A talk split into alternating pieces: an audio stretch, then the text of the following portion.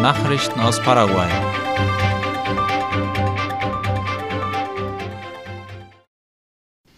Auch dieses Jahr wird die sogenannte Expo Frutilia 2022 stattfinden. Die Erdbeerbauern aus Aregua bereiten sich auf die 18. Ausgabe der traditionellen Erdbeermesse vor, wie AVC Color berichtet. Der Beginn der Ausstellung ist für die erste Julihälfte geplant, damit sie mit den Winterferien zusammenfällt. Derzeit verkaufen einige Aussteller im Stadtzentrum von Aregua bereits aus der Frucht hergestellte Produkte. Pro Kilogramm kosten die Erdbeeren momentan zwischen 40 und 50.000 Guaraníes. Insgesamt rund 100 Bauern bereiten sich auf die Messe vor. Einzelheiten wie das genaue Eröffnungsdatum müssen noch festgelegt werden. Die Expo Frutilia 2022 soll wie jedes Jahr auf der doppelten Avenida Mariscal Stigarivia und auf der Patino-Straße stattfinden. Der Eintrittspreis für die Expo Mariano Roque Alonso ist festgelegt worden. Wer das Gelände der ländlichen Vereinigung Paraguays ARP in Mariano Roque Alonso im Rahmen der Messe betreten will, muss einen Eintritt von 23.000 Guaraníes bezahlen. Für Kinder unter 13 Jahren wird keine Gebühr erhoben, gab der allgemeine Koordinator Carlos Acevedo laut ABC Color bekannt. In Bezug auf die Frage, was auf dem Programm der Messe steht, erwähnte er zum einen den Welt-Brahman-Kongress, der vom 14. bis 17. Juli stattfinden wird und auf dem Aussteller aus der ganzen Welt vertreten sein werden. Auch nannte Acevedo die sogenannte Nacht der Nationen, an der fünf Abende lang Botschaften aus verschiedenen Ländern teilnehmen und ihre Kultur, Kleidung, Speisen und Musik präsentieren werden. Paraguay erhält einen Preis für seine Unterstützung und sein Wachstum im Tagungstourismus. Im Namen Paraguays erhielt die Ministerin des Nationalen Tourismussekretariats Senatur Sofia Montiel auf der FI-Expo Lateinamerika eine besondere Anerkennung, wie IP Paraguay berichtet.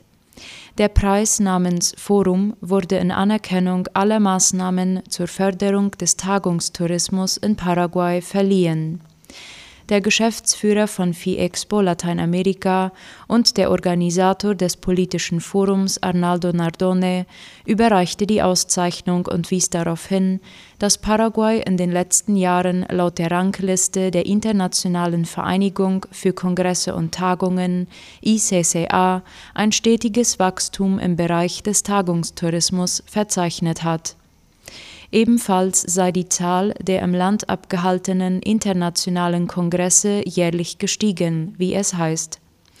Der Forumpreis wurde während des neunten Lateinamerikanischen Politischen Forums für Tagungstourismus verliehen, das im Rahmen der FI-Expo Lateinamerika stattfand.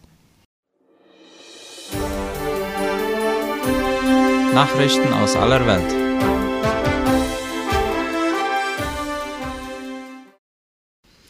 Milliardenloch bei Finanzhilfen für die Ukraine. Laut Berechnungen des Kiel Instituts für Weltwirtschaft IFW in Deutschland stocken die finanziellen Hilfen für die Ukraine. Der Internationale Währungsfonds schätzt eine Finanzlücke von 5 Milliarden Euro pro Monat.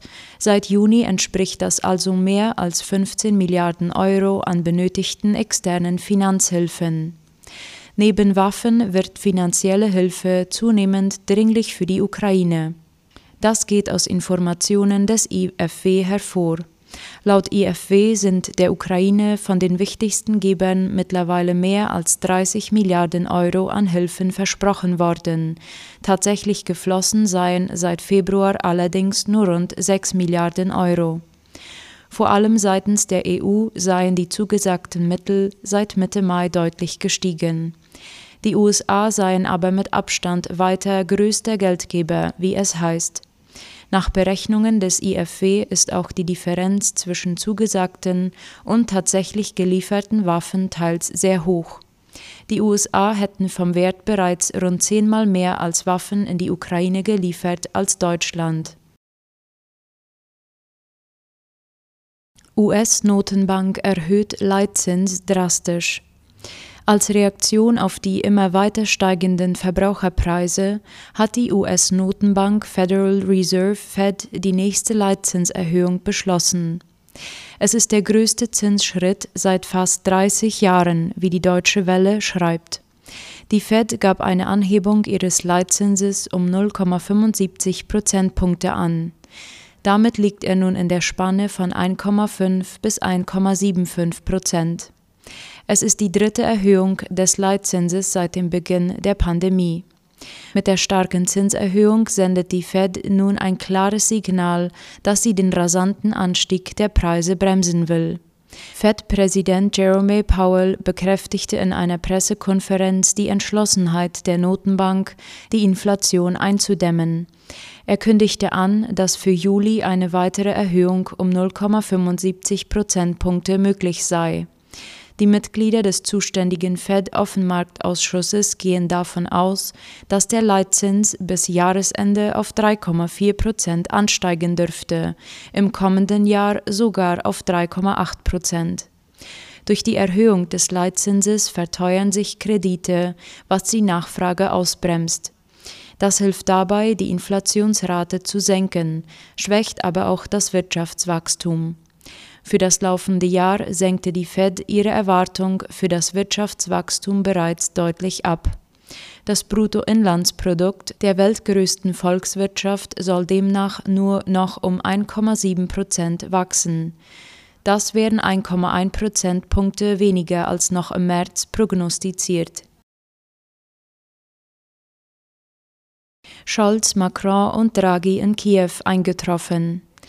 Wie die Deutsche Welle berichtet, sind der französische Präsident Emmanuel Macron, Bundeskanzler Olaf Scholz und Italiens Ministerpräsident Mario Draghi in der ukrainischen Hauptstadt eingetroffen. Fotos zeigten die Spitzenpolitiker zuvor bereits in einem Nachtzug nach Kiew. Scholz, Macron und Draghi waren in Polen eingestiegen. Am Mittwochabend waren sie nach AFP-Informationen am internationalen Flughafen angekommen, von wo aus sie kurz nach Mitternacht Richtung Ukraine weiterreisten. Auf der Fahrt sicherte Bundeskanzler Olaf Scholz der Ukraine die weitere volle Unterstützung in ihrem Kampf gegen Russlands Angriff zu. Es ist wichtig, wenn jetzt die Regierungschefs der drei großen Länder, die schon bei der Gründung der Europäischen Wirtschaftsgemeinschaft dabei waren, nach Kiew fahren und in dieser ganz besonderen Situation des Krieges ihre Unterstützung für die Ukraine und die Bürger der Ukraine zeigen, so Scholz bei der Reise in dem Sonderzug. Über weitere Details von Reise und Programm hüllen sich die drei Regierungen bisher in Schweigen.